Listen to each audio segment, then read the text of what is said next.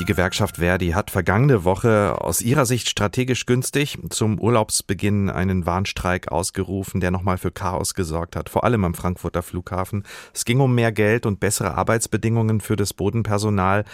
Jetzt haben sich Lufthansa und Gewerkschaft geeinigt. Wie diese Einigung im Detail aussieht, das weiß unser Reporter Roman Warschauer. Ja, in mehreren Schritten werden die Einkommen erhöht. Zunächst einmal gibt es für jeden der 20.000 Mitarbeiterinnen und Mitarbeiter am Boden 200 Euro monatlich mehr. Das gilt rückwirkend zum 1. Juli.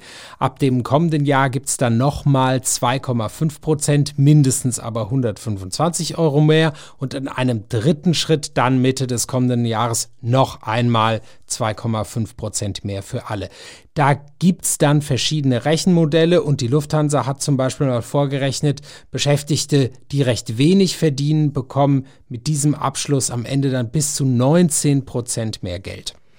Eine doch recht kräftige Lohnerhöhung. Da kann man sich fragen, ob denn auch beide Seiten, also Verdi und Lufthansa, zufrieden sind mit dem Ergebnis.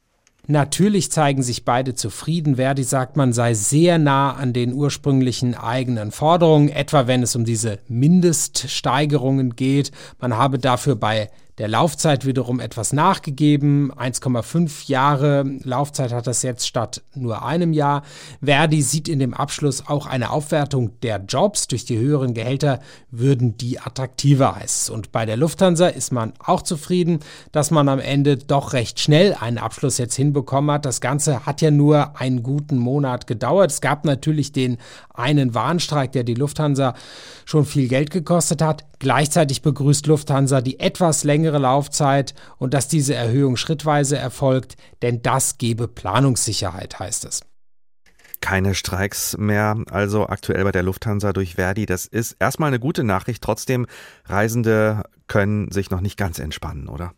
Ja, es gibt natürlich noch zwei andere Berufsgruppen oder zwei andere Gewerkschaften, die auch bei der Lufthansa Tarifgespräche äh, durchführen wollen. Das eine sind die Piloten. Da gibt es derzeit Gespräche. Da gibt es allerdings auch äh, schon eine Urabstimmung, die Arbeitskämpfe ermöglichen. Allerdings will man sich derzeit an den Verhandlungstisch setzen. Da äh, dürfte es noch etwas dauern, bis da tatsächlich ganz konkret ähm, Streiks drohen. Und perspektivisch gibt es auch noch Verhandlungen mit der Flugbegleitergewerkschaft UFO.